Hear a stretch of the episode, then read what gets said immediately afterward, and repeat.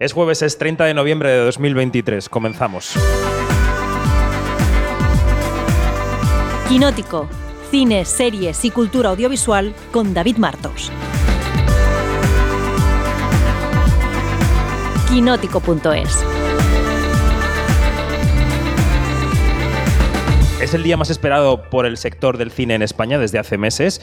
Después de haber superado el año 2022, un año calificado como glorioso en nuestra cinematografía, llegó 2023 y resulta que la combinación entre la pericia de los equipos técnicos y las políticas públicas que han impulsado el talento, también el de las mujeres, han dado como fruto otro año plagado de propuestas interesantes en la cartelera. Algunas de ellas, además, no todas, pero algunas han tenido una buena acogida por parte del público. Hoy es el día en el que cae la pedrea. ¿Quiénes estarán nominados y nominadas? Será un duelo de Erice contra Bayona, darán la sorpresa las abejas de Urresola, qué fuerza tiene Coixet, seguirá su trayectoria ascendente a Ponentry eh, ¿Reflejará en nominaciones su éxito ese sleeper que se llama El Maestro que prometió el mar? ¿O Te estoy llamando locamente, que fue el sleeper de la primera parte del año? Preguntas que responderemos aquí, en Sevilla, que es donde estamos, cerrando nuestra cobertura del Festival de Cine Europeo. Soy David Martos y esto es Quinótico. Y en Quinótico, como siempre, antes de empezar el observatorio, en el que tenemos sentada buena parte del equipo que ha venido hasta Sevilla, recordamos las coordenadas. Estamos en quinótico.es, primera con K y segunda con C, la web en la que podéis encontrar noticias, reportajes cada día. También tenemos ahí una newsletter que enviamos eh, por la mañana a las 8 puntuales, los días laborables, y ya sabéis que tenemos la loca idea de que un periodismo audiovisual de calidad eh, puede ser sufragado por sus lectoras y lectores, así que en quinótico.es barra suscripción podéis encontrar nuestras opciones. Y hecha la teletienda, vamos con el observatorio. Quinótico, Observatorio en Bremen.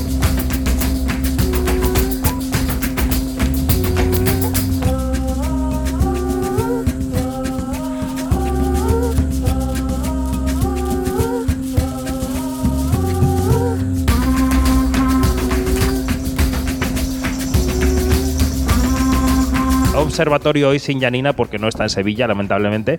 Ha pasado Alejandra Music, que ya se fue. Y nos quedan los rescoldos de la redacción. Es así. O sea, después de Janina y Alejandra, lo demás son retales, incluido yo mismo. Pases Miro, buenos días. Buenos días, ¿qué tal? Eres un retal humano. Efectivamente, a estas alturas sí. Te lo estaba leyendo en la cara. Luis Fernández, buenos días. Muy buenos días. ¿Cómo estás? Pues estupendamente. En mi primer y último podcast de Sevilla. es verdad. Porque yo no me pierdo una fiesta de clausura, eso está claro. Bueno, el último no, porque estarás en el de los estrenos, que grabamos después. Haces un, haces un par. Technicalidades, de repente. Technicalities. Y Dani Mantilla, que no es persona en este momento. Hola, ¿qué tal? Yo me estoy adaptando todavía al día de hoy. Estoy en proceso. Muy bien. Bueno, primer tema de este eh, eh, quinótico semanal.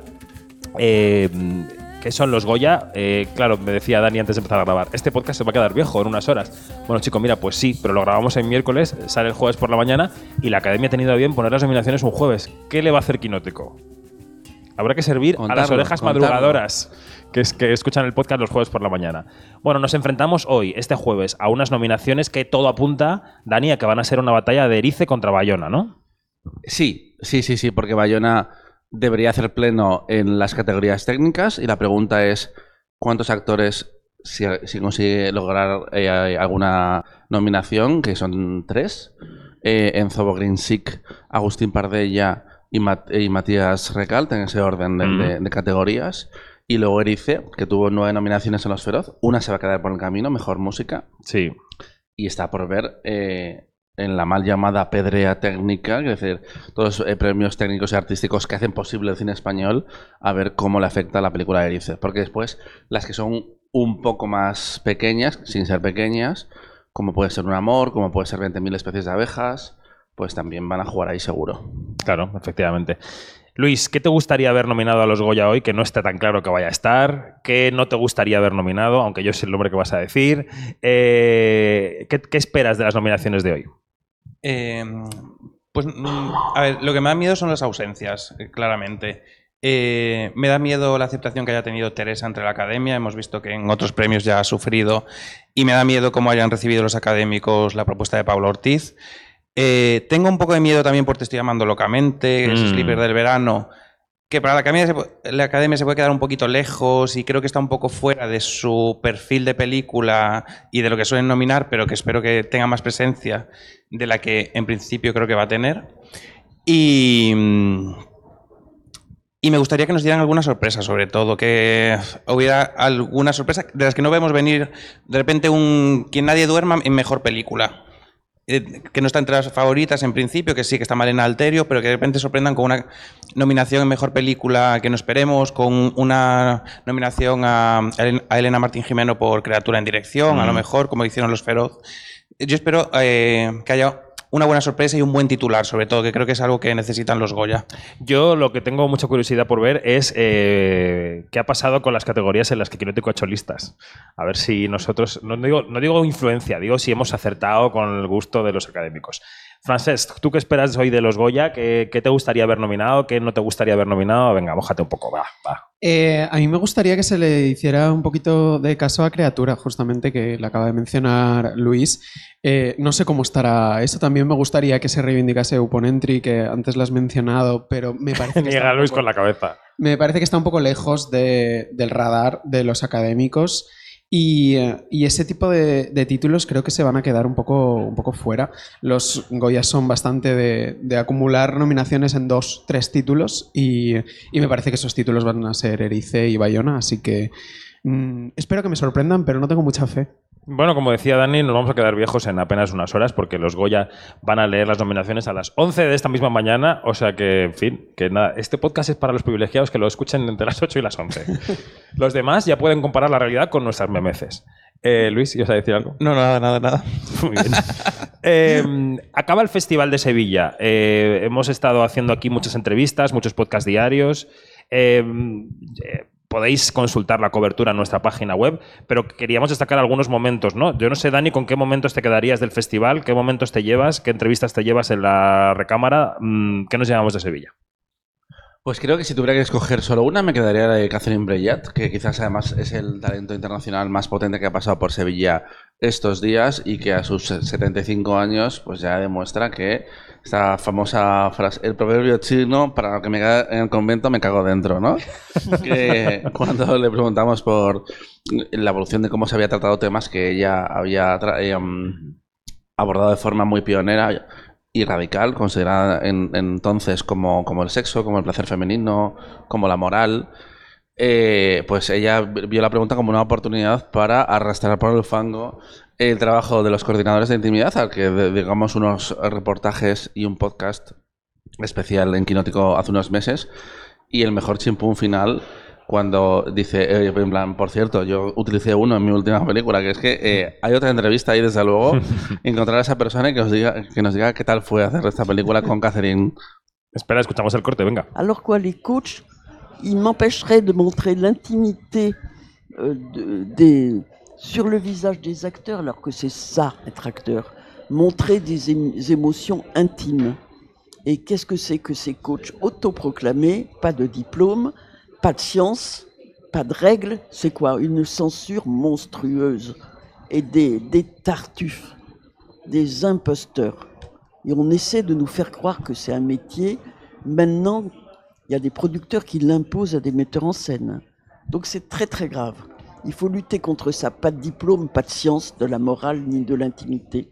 Vous leur demandez la définition de l'intimité, ils ne peuvent pas vous la donner. Yo voy a destacar dos momentos de mis entrevistas. Uno, en la entrevista con Manuel Muñoz Rivas, el director de Aqueronte, del corto nominado a los EFA, ganador de Málaga y Rotterdam, cuando nos confesó que como es el propio productor de la película, se le pasó el plazo de los Goya. El corto se estrenó en finales de enero de este año en el Festival de Rotterdam. Ese fue, digamos, su, su primer, su primer estreno. Eh, ahí obtuvo el premio de la crítica holandesa. Fue como un buen, un buen trampolín, digamos, como para arrancar su recorrido. Y desde entonces hasta el día de hoy, yo no sabría decirte por cuántos festivales ha pasado, aproximadamente 30 o algo así, no lo sé, por bastantes festivales. Y los Goya me ha pasado una cosa muy tonta, que es que se me pasó la fecha de, de ¿En serio? inscribirlo. Sí. Cuando me metí en la web de los Goya para inscribirlo, hacía un mes y medio que había cerrado la convocatoria. Ostras. Entonces, así ¿Pero de- puede ser el año que viene? no, no creo. No creo, pero bueno, no pasa nada. A cambio, o sea, yo no, no lo sufrí. Pero no hay un teléfono, no hay un teléfono de emergencia. Por favor, llame Lo rompa el cristal. Lo intenté, cuando me di cuenta, digo, no puede ser que me haya pasado esto. Lo intenté, les escribí, oye, disculpadme, me ha ocurrido esto. Como el corto tiene un buen recorrido de premios, ganó en Málaga, ganó en Alcance, internacionalmente ha tenido algunos premios y Nominado tal. a los premios europeos. Nominado a los premios O sea, no hay europeos. una llamada de alguien de la academia que diga, oiga, usted que está nominado a los premios europeos, ¿cómo no, se ha presentado esto? Bueno, lo cual, lo cual yo, fíjate que yo pensé, tonto de mí, que pensé que, que en algún momento los Goya me contactarían. Un poco pretencioso quizás, pero yo pensé, digo, bueno, como he ganado Málaga y me han nominado a los premios europeos, algún día alguien de los Goya me... Porque no tengo ni idea de cómo funciona esto. Yo no soy productor, pero me embarqué en la aventura de producir este corto. Pero ese no es mi rol natural. Yo no, no, no suelo producir, no soy productor. Lo que pasa es que me pareció que este cortometraje tenía una escala y unas proporciones mm, asumibles y pensé que podría producirlo.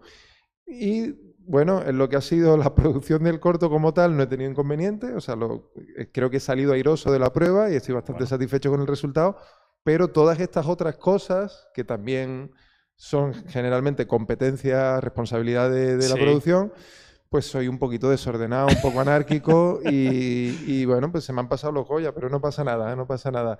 Si me Eh, podrás decir que no, que. ¿Sabes lo que Bueno, no me quiero meter en política, pero hay políticos que dicen que no son presidentes porque no quieren. Pues tú pues, no has ganado la Goya porque no te ha dado la gana. Nada, ha sido, ha sido un despiste, pero como está esta otra nominación de los premios europeos, es, esa nominación hace que no me duela Claro. mucho lo de los Goya. Claro, hace que claro. lo veo como un mal menor. Digo, bueno, pues nada, no pasa nada, pero en cambio estoy en los premios de cine europeo. Entonces, bueno, todo, todo bien. Y luego el presidente de la Spain Film Commission, Carlos Rosado, que hoy mismo ya estará viajando a Ventana Sur, a Argentina, eh, nos dejaba un recado para el ministro de Cultura, para el nuevo ministro, para Ernesto Urtasun, y le decía que el ICA es un dinosaurio que hay que reformar. Yo creo que mm, eh, las instituciones eh, especializadas en el, cine dentro, de la dentro del Ministerio de Cultura tienen que dar un salto al siglo XXI. El ICA es una especie de, dinosaurio que no se corresponde con la realidad tan compleja y tan, tan, tan moderna, ¿no? que es el audiovisual ahora, la creación audiovisual, que no solamente es el cine, que son otros, otros elementos, otras pantallas, en donde la creación audiovisual se manifiesta.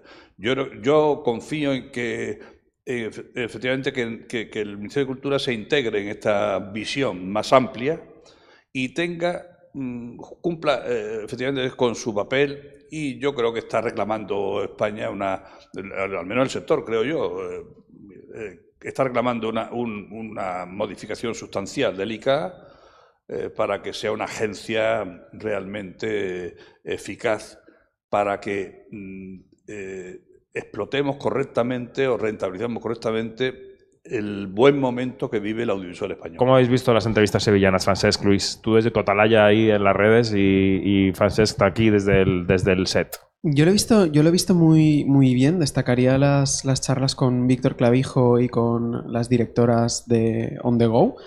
María Giselle Que están un poco locas, pero son y- muy majas. Sí, sí, y Julia de Castro, que, que, que la verdad que la conversación fue, fue muy fluida y muy, y muy guay. Y, y destacaría también, a- además de las entrevistas, que hemos hecho muchas películas que también hemos visto en un festival de cine, que es lo que se hace, ¿no? Ver, ver películas. Eh, destacaría How to Have Sex, que, que la vimos ah, aquí, y, y también La Quimera, que también la vimos, y En The Go, que ya la, ya la he mencionado en la entrevista, pero, pero me parece una de las sorpresas de... Bueno, va a ir al año que viene. De Pero, la temporada, pero sí, de la pero bueno. Como la estrella azul va a ir un poco al año que viene. Luis, ¿tú cómo lo has visto? Eh, pues yo estupendamente, desde mi posición detrás de cámaras. Eh, yo voy a destacar la, la conversación que tuvo Begoña Donat con Pedro Cabañas, que me Sí, pareció sí. interesantísima, me pareció eh, súper amena además, y sobre un trabajo que normalmente no le prestamos atención. Ayer mencionaban que, antes de ayer, perdón, eh, mencionaban que eh, los Feroz son un poco, un- uno de los pocos premios que eh, prestan atención al mundo de los carteles y Pedro Cabañas, este Key Art Creator, como se denomina él, me parece que tiene un trabajo fundamental que muchas veces denostamos un poco, incluso en redes sociales, cuando comentamos libremente los carteles de las películas, Totalmente. como, cada vez que salen, pero que creo que es mm, una parte de la industria que, que es muy interesante y me pareció una charla interesantísima. Y además él tuvo aquí una, una pequeña conferencia dentro del festival en la que se pudo explayar un poquito más. Pero recomiendo a todo el mundo que le eche un vistazo en nuestro YouTube a su, a su entrevista. Totalmente. Comentaba Francesc on the Go, Dani, que fue una de las películas ganadoras de Gijón, del palmarés de Gijón, que tiene como 37 secciones oficiales. Es un palmarés muy difícil de contar, pero como también hemos cubierto el festival profusamente, que ha estado allí Mariona Borrul, pues no queremos dejar de decir qué películas ganaron el festival el pasado fin de semana. Tenemos Retuello, que es eh, los nuevos brotes. que- Retuellos, retuellos. Esto me lo explicaste tú. Sí. Yo soy Cantabria, pero a pesar de que Asturias me queda cerca, no había escuchado eh, esta expresión y todavía no he ido a Gijón. Es el festival. Es una que asignatura un poco falta. pendiente. Sí, sí, sí. el lo año que es. viene te vas a estrenar, ya verás. Lo es. Vamos a centrarnos en este. Ya, ya después de Y 2024. también recibo, recibo llamadas de sirena de la muestra de cine de Lanzarote. Ah, muy bien. E- ese está bien. Ah, si no, ese te gusta. En Gran, Gran- en Gran Canaria no ha recibido llamadas.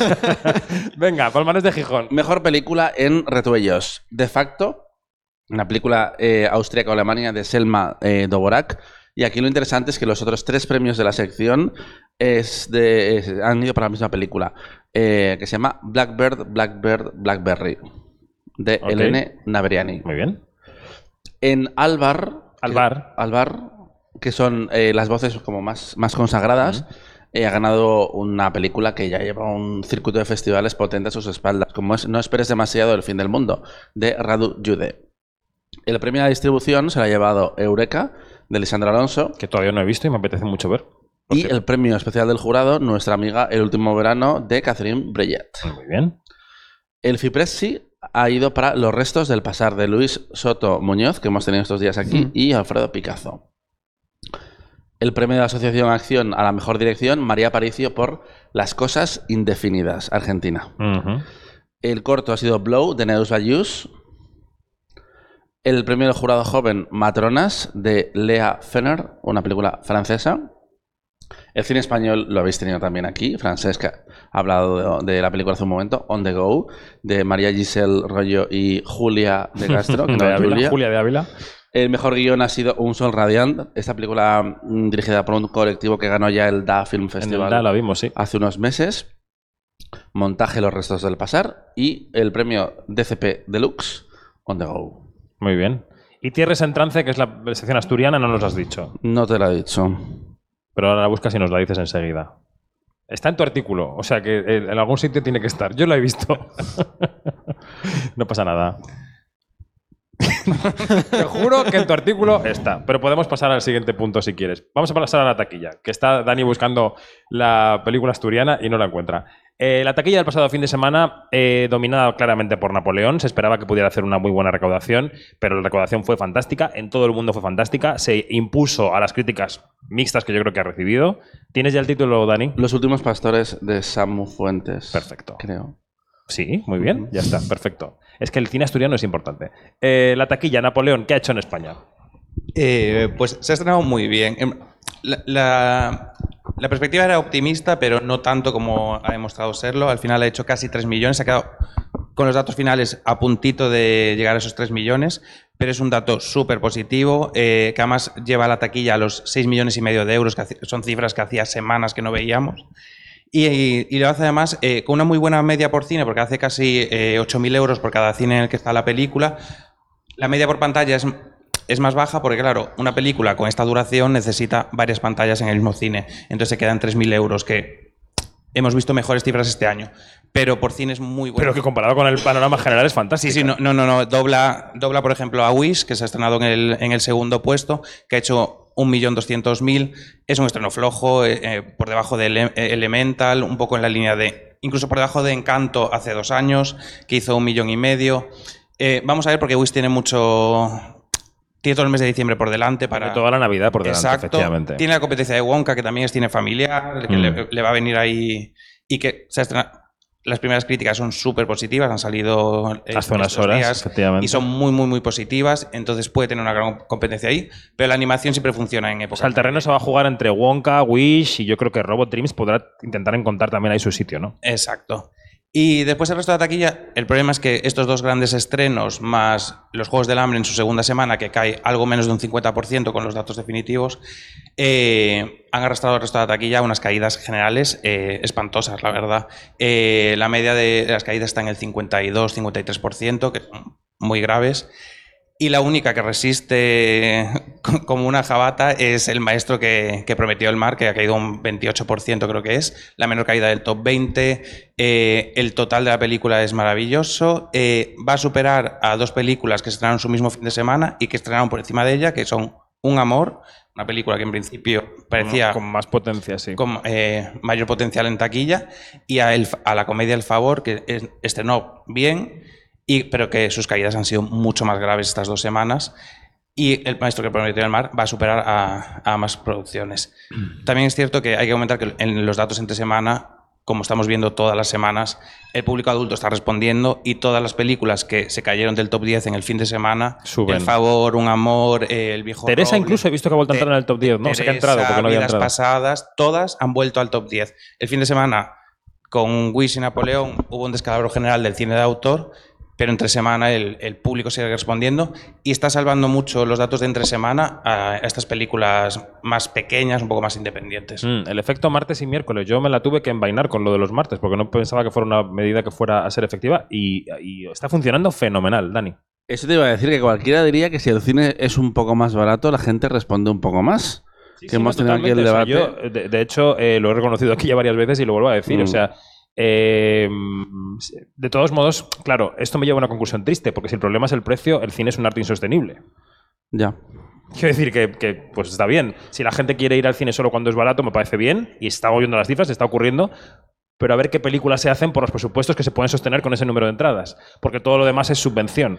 No, Entonces hay sí. que ver un poco los balances, ¿no? No, estoy de acuerdo. Yo creo que hay que encontrar el, el punto intermedio, igual que como apuntaba Manuel Cristóbal desde aquí, producir un, un poquito menos, aunque claro, siempre es difícil. Eh, Dile tú, en plan de, vosotros los 10 que ibas a hacer una película, este año ya no, porque queremos producir un, un poquito menos.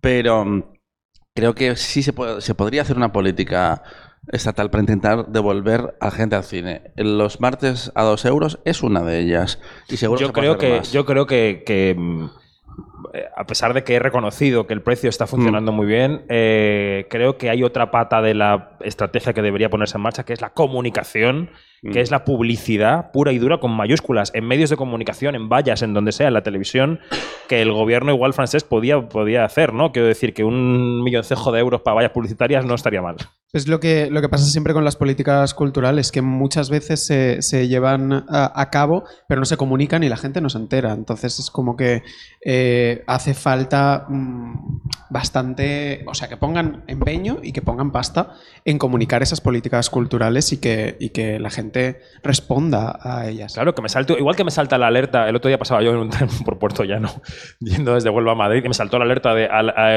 ensayo nuclear, eh, métase en casa, porque Mm. era una prueba. Que me salte un vídeo en Instagram con Isabel Coiset, pagado por el Ministerio de Cultura, que Mm. diga: Hola, buenas tardes, señora de Cuenca o señor de Matalascañas.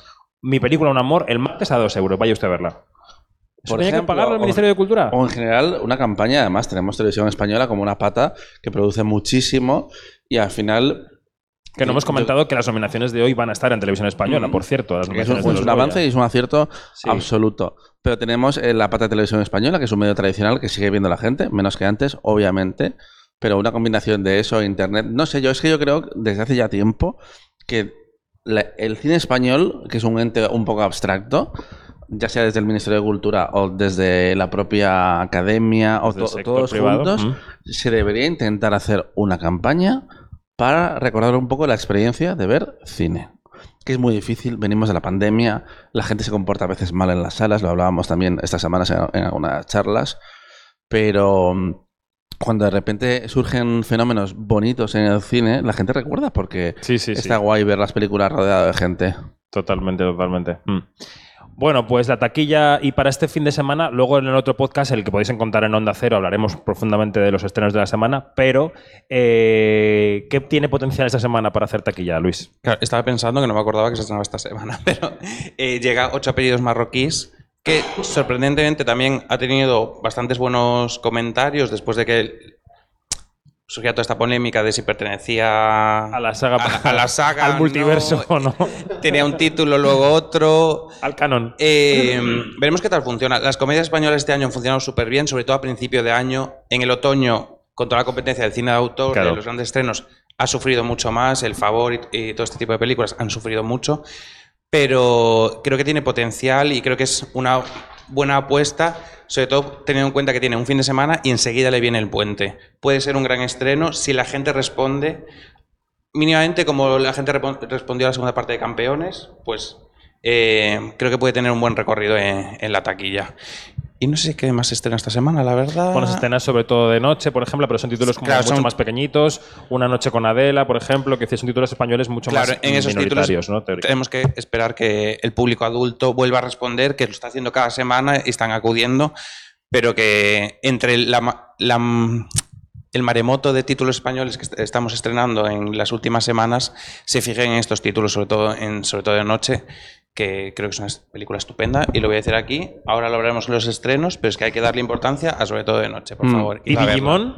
¿Y Digimon Di- qué? Di- Digimon es estupenda, por favor, ahora hablaremos de ella en, en los estrenos, pero que eh, la animación japonesa está funcionando siempre bien. Eh, cuando se- la primera parte se estrenó en... Bueno, primera parte, no es exactamente una primera parte, después lo explicaremos, pero... ¿En qué jardín me he metido?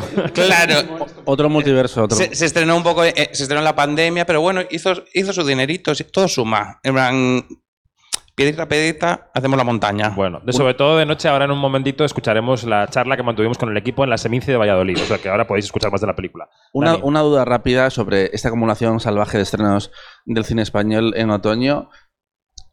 No me acuerdo quién me lo dijo, ah, pero alguien de la industria preguntando, ¿pero por qué se, se acumulan tanto las películas? Y me vino a decir, porque a final de año es cuando eh, se acaba un poco el tiempo para justificar todo el tema de presentación de papeles para las subvenciones y demás. Pues ahora que también estamos en un cambio de, de, mm, de gobierno y de, de ministro, en este caso en particular, Mm. eh, pues igual sería redactar un poco eso mejor para que no asfixiara tanto a las películas o las condenara a estrenar tanto volumen en ese momento del año. Porque claro, al final es que no hay hueco. El número de salas son las mismas. No, no, no es que en otoño haya más cines. También hay mucho estreno para llegar a los Goya. Claro. Que no quieren que sea técnico y aprovechan para hacerlo justo para tal. O sea, bueno, por el ciclo vital del sector eh, ocurre esto. Pero- y es difícil de solucionar, ¿eh? Esto es- Es es- algo a, a- a lo que habría que darle una, una vuelta, pero también Mm. tengo la sensación de que le pedimos mucho a los ministros de cultura, total, que, total. que es, que es, eh, es lo que hay que hacer, ¿eh? pero el- viendo lo que, lo que duran los ministros y viendo lo que duran Mm. Eh, las políticas públicas, eh, es difícil que se redacten cosas propuestas a largo término Mm. y, que, y que se puedan establecer bien en nuestro país. Yo, fíjate, pensando en lo que decía anteayer aquí Carlos Rosado del ICA, que hemos puesto el corte hace un momento, pensaba que el puesto de director general de cinematografía en España debería ser algo eh, asimilable a un alto comisionado que, que fuera más allá de los años de las legislaturas. Es decir, que pudiera ser una especie de defensor del pueblo, pero del cine, que durara seis años, que fuera por consenso, que se eligiera en el Parlamento, lo que sea, pero que sea una figura transversal que dure más allá de los políticos. Claro. Porque que, que el sector es estratégico, ¿no? Que debería ser un sector económico que todos quisiéramos cuidar. Absolutamente, pero eh, es que estamos en un momento histórico para la política española donde hacer acuerdos Voy a hacer una tribuna entre, sobre entre esto. las fuerzas Como la que hice de las entradas que me equivoqué, pues opuestas. Eh, sí, no, no, sería ideal, pero es que ¿en qué se ponen de acuerdo? También sería genial que se hiciera una eh, mm, ley de educación común para que no se cambiara con cada eh, bando político. Bueno, claro, por Sí, supuesto. sí, es que hay Sí. como unos básicos que realmente sería beneficioso para todo el mundo. Bueno, que nos quedan cinco minutillos de observatorio porque ahora vamos a escuchar la entrevista de sobre todo de noche, pero Dani, eh, después de buscar el programa de Gijón, tienes que buscar el los Gotham. Eso me lo sé. Era- es más Uh, fácil. ese de- ese memoria, ese de memoria. Aquí no hay retuellos ni tierras en trance, aquí hay mandanga. No, es que son películas. No, no por nada. eh, es porque son películas eh, de las que se lleva hablando todo el año. Vamos a ver, antes de empezar a hablar de, de- porque claro, con los Gotham, eh, que son pequeñitos, ¿eh? Aunque ha ido todo el mundo a la alfombra roja, ha empezado un poco la temporada de premios americana. Entonces, primero, ¿qué importancia tienen los Gotham en esto? O sea, ¿estamos prestándoles atención porque necesitamos ya meter leña en la locomotora? ¿Porque hemos tenido una huelga y ha sido el primer acto con actores? ¿O realmente tienen importancia? A ver, importancia. El año pasado ganó todo a la vez en todas partes. Que luego acabó ganando el Oscar por lo que sea. Y Nomadland también ganó. eh, hay como seis ganadoras de los últimos 20 años de mejor película que ganaron allí. A todo hay que darle la importancia relativa, pero lo más trascendente de lo que pasó este fin de semana, aparte de Robert De Niro que grabamos, Fue el martes, Eh, pero todo bien. Es- es- sí, ah, bueno, sí, esta semana. Esta semana. Has dicho este fin de semana. pero ¿Este sigue, fin de sigue. semana? Sí, Madre mía. Sigue, sigue. Eh, mm, es que efectivamente fue el primer gran evento de Hollywood desde el final de la, de la huelga. Estaba muchísima gente también porque los Gotham daban premios eh, especiales. Eh, y recordemos que históricamente son unos premios que nacieron para reconocer el cine hecho en Nueva York. Después se amplió a la escena independiente de todo Estados Unidos y desde este año se permite que se presente cualquiera. Barbie, por ejemplo, lo hizo y estaba nominado Ryan Gosling, pero Oppenheimer y, mm, y Los Asesinos de la Luna no se presentaron, Mm. por lo que sea. Al final, los premios ha ganado Vidas Pasadas, que era la favorita, se- Celine Son. Eh, los Gotham, por cierto, no dan premio a Mejor Dirección, sino a Dirección Revelación, que ganó A.B. Rockwell, que es una cineasta afroamericana que ya ganó el Gran Premio de Jurado en Cannes con 1001, una peli que se puede ver en España solo en plataformas eh, digitales. Y mejor interpretación protagonista eh, ha sido Lady Gladstone, pero no por la película de Scorsese, sino por otro estreno este año, que yo creo que si, si fuera la película de las Bratz, también se lo hubieran dado probablemente.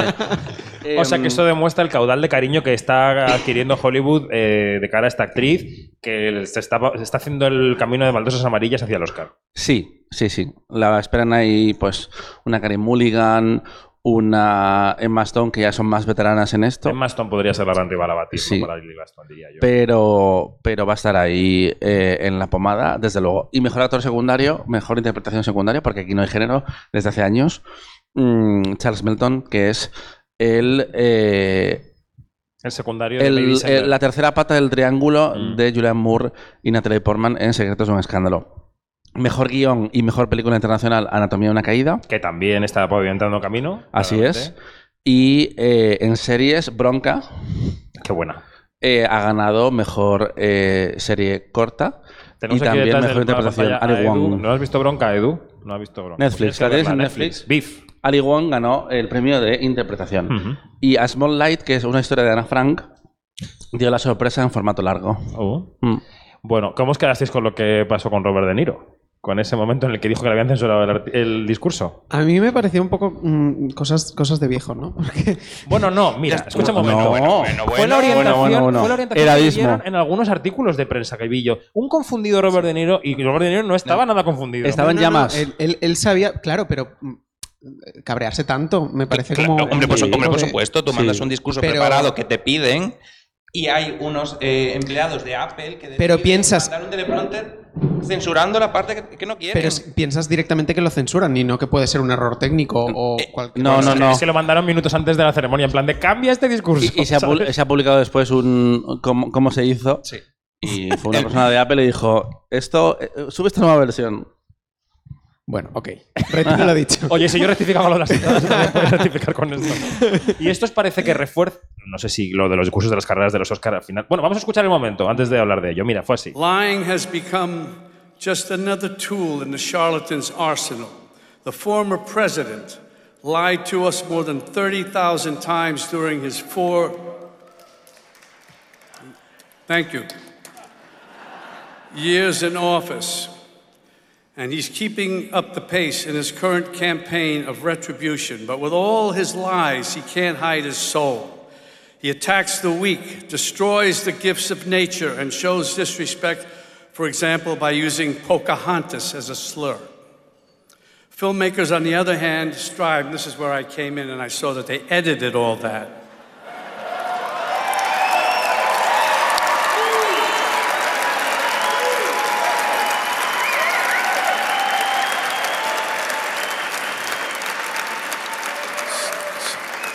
So I'm going to say these things, but to Apple and thank them and all that, Gotham, blah, blah, blah, Apple, but who, I don't feel like thanking them at all for what they did.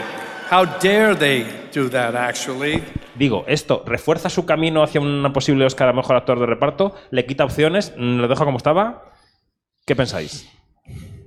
Yo creo que le dejan en la misma posición. Yo creo que a los americanos este tipo de polémicas no, no les encanta en general, porque eh, las posiciones incómodas y un poco contestatarias contra el sistema creo que no son eh, la posición favorita de Hollywood. Es mejor si eres un alma caritativa y, y bondadosa.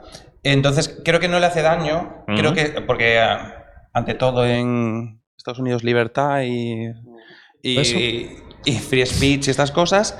Pero eh, creo que tampoco le beneficia, la verdad. Creo que sigue teniendo mu- eh, mucha competencia en secundario con Mm. Robert Downey Jr., eh, con Mark Ruffalo y demás.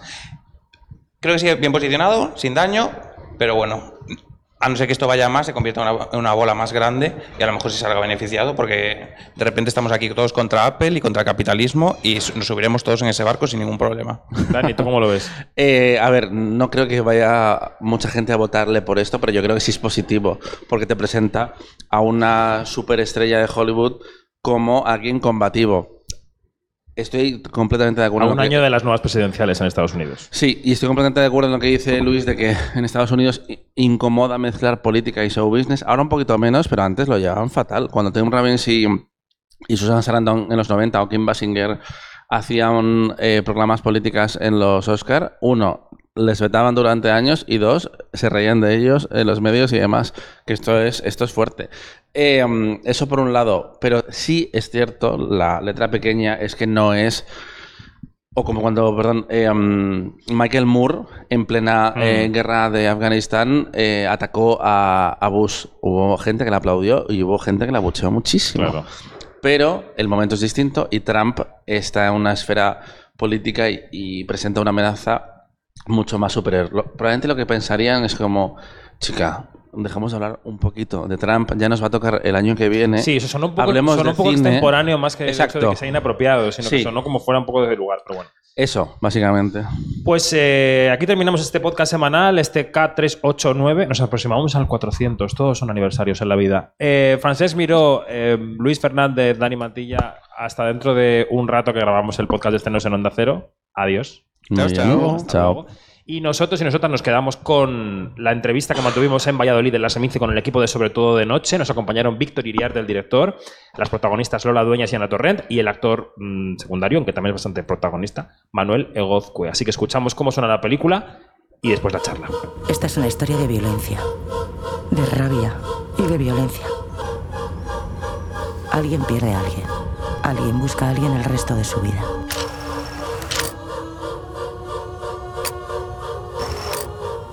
Me pasé al crimen, al subsuelo. Ir contra ellos desde dentro. Esa ha sido mi venganza. Tenemos el placer de recibir a otro de los equipos de las películas en sección oficial en esta Seminci. Es la película Sobre todo de noche de Víctor Iriarte que nos acompaña con parte del reparto por orden Manuel Egozcue, Lola Dueñas y Ana Torrent. ¿Cómo estáis? Muy, muy bien. Muy bien. Muy contentos. Felices. El desembarco español de la película que tuvo su premier en Venecia. Víctor, tu primera película de ficción. Y tú decías en aquella entrevista que manteníamos en Venecia que no sentías estar debutando porque tú eres un señor que ha hecho mucho cine y está en mucho contacto con el cine, ¿no? Soy un señor, efectivamente, como se puede ver. Todos somos señores. Eh, y claro, yo trabajo en el Festival de San Sebastián, en el equipo de selección, entonces mi trabajo diario consiste en ir a festivales, atender películas, atender directoras, directores, escuchar cómo cuentan sus historias y ahora me ha tocado este otro lado, pero es verdad, no tienen nada que ver los trabajos, pero algo tienen que ver. Uno quiere pensar que debutar a los 47 te da un poco también de calma, ¿no? Y de distancia, perspectiva, quitarte miedos que puedas tener en otro momento. Obviamente la energía de los 20 yo también la tuve para hacer otras cosas, pero la energía de los 47 la reivindico. Está ahí, y yo creo que ahí se ve en la peli. Menos mal que está, ¿eh? porque ahí estamos todos, ahí vamos todos. Por eso, Sobre todo- para que la gente se anime un poco. Sobre todo de noche es una película que se puede calificar como cine negro, podría serlo, podría ser un thriller, podría ser una película política. Y en el fondo es una película sobre dos madres que ah, son a la vez dos víctimas ¿no? de un proceso o de una situación muy dolorosa que ha vivido España en las últimas décadas. Yo le quería preguntar tanto a Ana como a Lola cómo recibieron este proyecto, cómo lo somatizaron y cómo se enfrentaron a sus personajes, que son personajes de entidad. Ana, empezamos por ti. Pues lo recibí, mm, lo recibí Lo recibí, leí un primer... el- el- lo bonito de ese proyecto ha sido que hemos estado durante un año y pico, eh, hemos tenido varias reuniones, hemos hablado de él, hemos sido como... Bueno, por supuesto, él era el que lo hacía crecer, pero un poco juntos, compartiéndolo. Eh, y recibí la historia con una alegría inmensa porque pocas veces hay, eh, primero, tanta magia y tanta belleza en un guion y tanta sorpresa, porque a mí me, me tenía muy sorprendida cómo lo iba a rodar y había cosas que hasta que no he visto la película no he entendido del todo. Y luego maravillada con el personaje porque no es tan corriente recibir mm, personajes así, con esa belleza. Yo he hecho ya más madres, pero esta era la madre más bonita, más generosa mm, que he hecho, contando, había una parte muy, muy bonita de, del amor, de crear una familia desde otro lugar. Era un proyecto maravilloso, ¿no? Y una maravilla y, un- y una suerte estar en él. Mm. Lola. Pues a mí cuando empecé a leer me impresionó muchísimo y lo que más me impresionó es que era mi voz. Y tenía muy claro que era yo, antes que Víctor. Y la lectura ya era una belleza absoluta por la sensibilidad, por lo bien que estaba escrito, por cómo era el personaje. Y, y el proceso ha sido muy bonito también. Recuerdo especialmente una lectura que se incorporó Maite, me parece, ¿no? Mm, Maite estuvo. O sea, y se iba incorporando, por ejemplo, las, las chicas que van a hacer la, la música La banda sonora. para escuchar nuestras voces. Entonces, Víctor ha creado siempre algo muy, muy bonito, ¿no? En torno al proyecto. Claro, tuvimos la suerte de poder tomarnos esos tiempos hasta ese punto, ¿no? Que las compositoras estuvieron en una lectura que hicimos en Guernica, en una casa de campo, y, fíjate tú, ¿no? Esta voz, yo estos días lo pensaba, yo creo que sus voces se incorporan a la banda sonora, porque es una peli de cartas, de voces en off. Hablando de la peli ahora en alguna presentación internacional que hemos tenido, me preguntaban mucho por la música y yo decía, es que además de los instrumentos, Maite es de formación chelista, pianista también, yo decía, es que sus voces son dos instrumentos más en la película. Y luego está Manuel Egozcue, que en muchas secuencias de la película es el tercer vértice- del triángulo. Y claro, supongo que para un actor, para ti, en el punto de tu carrera, ser el tercer vértice de un triángulo formado por Lola Dueñas y Ana Torrent es, a la vez que responsabilidad y oportunidad, vértigo, ¿no? Uy, un vértigo tremendo, sí, en ese sentido. Yo creo que en la preparación una de las cosas que sentía que mentalmente tenía que hacer era llegar al rodaje lo más sano y lo más ubicado mentalmente posible para poder concentrarme lo máximo posible en la película y no estar pendiente como de la fuera y de todo lo que podía pasar con esto, tratar de estar lo más presente posible, pero sí, ha sido un milagro, como puedes imaginar, estar en una película así con dos semejantes bestias de la vida, del cine y de todo, y con Víctor también dirigiendo, es un milagro, eso es un milagro y un regalo de la vida que me llevo. Yo siempre digo, o sea, ojalá hacer más pelis, yo tengo muchas más ganas, pero si solo hiciera esta, en realidad ya siento que he hecho el hit de la vida, o sea, ya está. Me puedo Queda- quedan un montón de pelis ahí, seguro. La película Víctor es un ejercicio muy formal, pero a la vez, como decíamos antes, muy político, ¿no? Y tú nos decías en Venecia, no, es que el mero hecho de decidir la forma de la película ya es una intención política. ¿Qué dice políticamente esta película sobre este país y sobre lo que ha ocurrido con los bebés robados? Bueno, por un lado dice que es un tema olvidado y que eso es una herida que tenemos abierta como país, eso políticamente. Y desde el punto de vista formal también dice que el cine es un espacio libre y que el cine debe seguir siendo un espacio libre donde podamos utilizar todas las herramientas que tenemos a nuestra disposición. Yo muchas veces recurro a los orígenes del cine para entender que allí se estaban probando todos los elementos que después se fueron depurando y a veces olvidando. Un cambio de formato uno lo encuentra en las películas de los años 20. Irnos a una pantalla redonda, irnos a una película capitular. Entonces yo reivindico también, y esta película reivindica, por un lado, la política de la historia, que no tenemos que olvidar nuestra memoria reciente y que ahí tenemos algo como sociedad que resolver y que atender a esas madres que buscan. Y por otro lado, la política de la forma, que el cine tiene que ser un espacio creativo que no tenga miedo a utilizar elementos que otras artes y disciplinas utilizan de forma natural. ¿no? Eh, las novelas de Julio Verne o las novelas de Dickens eran capitulares, estábamos acostumbrados. Las series lo son hoy en día. Vamos viendo los capítulos uno tras otro en muchos casos. ¿Por qué esos elementos no los incorporamos, reincorporamos, reinterpretamos? Entonces, desde ese lado de libertad, yo creo que la película también lo reivindica, ¿no? La forma y el... Es una de las frases de Vera, ¿no? Que es lo único que no han podido arrebatarme es mi historia y cómo la cuento. es ese el díptico que nos acompaña, aparte del triángulo, ¿no? Ese díptico, la historia, pero cómo la contamos, para eso somos cineastas. Está siendo un otoño eh, brillante para las dos actrices que nos acompañan aquí. Mm, Ana acaba de estrenar Cerrar los Ojos, que está yendo a ver mucha gente en los cines, afortunadamente. Y Lola está con La Mesías, que sale semana a semana, que también está viendo mucha gente. Y son dos ejercicios de libertad, cada uno en su terreno, ¿no? De libertad, la libertad del viejo maestro que sigue haciendo lo que quiere y la libertad de los Javis que vienen pisando muy fuerte. Y la película de Víctor también es un ejercicio de libertad. Os quería preguntar a las dos cómo estáis viendo el panorama del audiovisual español ahora, si creéis que estos ejercicios de libertad son la tónica, son excepciones, os encontráis cada vez más con estas cosas. ¿Cómo lo estáis viendo el panorama, Ana? Yo, hombre, mm, no es todo así, creo que hemos tenido mucha suerte en los proyectos que estamos, eh, pero sí que encuentro que hay un momento de bastante apertura mm, y de ganas de ver otras cosas y de gente que se está arriesgando. O sea, por ejemplo, la apuesta de Víctor es una apuesta muy arriesgada. Esta película eh, formalmente es una cosa que va a llamar la atención. Eh, hay muchísima libertad. La, apuesta de Víctor Erice es una, una, apuesta muy arriesgada también. Y a mí me ha sorprendido cómo está el público respondiendo. O sea, yo creo que el público tiene ganas y está preparado para todo esto. ¿no? Eh, yo lo veo en muy buen momento, aunque no todos son la suerte de estos proyectos que estamos, de, los que estamos hablando. Lola. Mm. Yo voy a hacer como Vera, yo cuento mi historia. no, porque es verdad que me cuesta mucho cuando se habla tan en general, no, no me ubico muy bien porque no lo sé. Y mm, yo creo que yo estoy orgullosísima de mis tres directores, de Javier Ambrosio, Javier Calvo y de Víctor Iriarte. Orgullosísima de ellos y de formar parte de estos proyectos tan increíbles ya no solo para el cine ¿no? y para la cultura y para nosotros, sino para el mundo. Y es de los momentos más bonitos desde que empecé a ser actriz realmente. La película va a llegar a los cines en unas semanas. Víctor, ¿qué, vida esperas para la película? ¿Qué te gustaría que pasara con la película a partir de ahora, a partir de la Seminci? Que evidentemente ahora se enfrenta a un palmarés, que ya sé que todos nos decís que no pensáis en los premios, que estar concursando no significa nada, que la espiga... No pensamos, pero...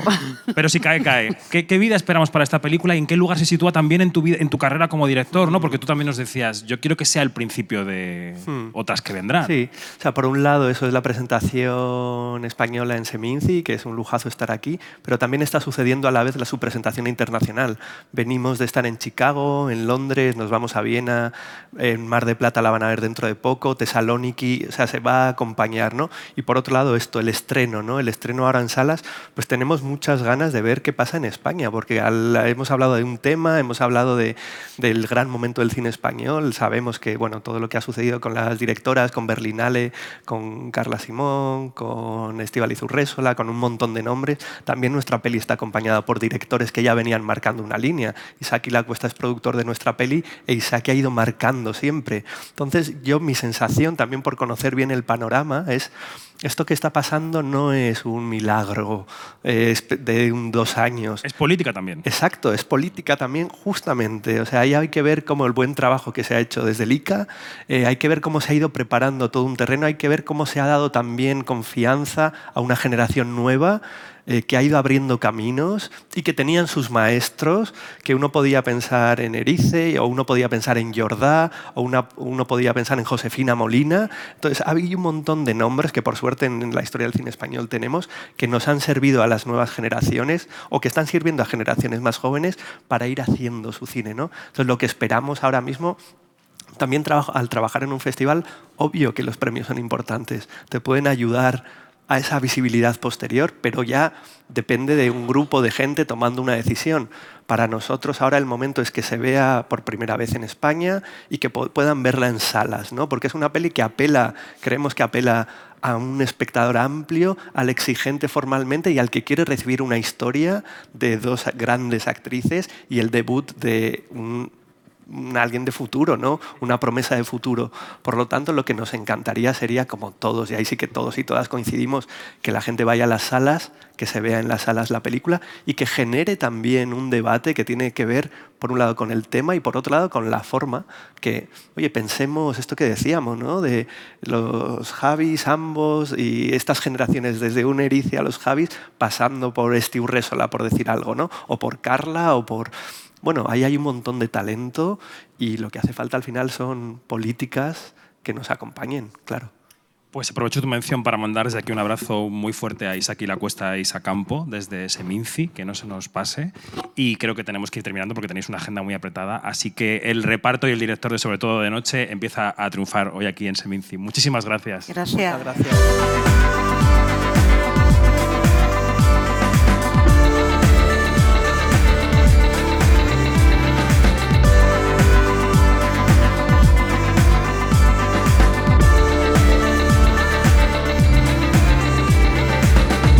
Es todo. Más información en quinótico.es, primera con K y segunda con C, y en nuestras redes sociales, donde somos eh, Quinótico. Primera con K y segunda con C. Ese creo que me he saltado un verbo en esta despedida. No pasa nada, ya sabéis quiénes somos. Adiós.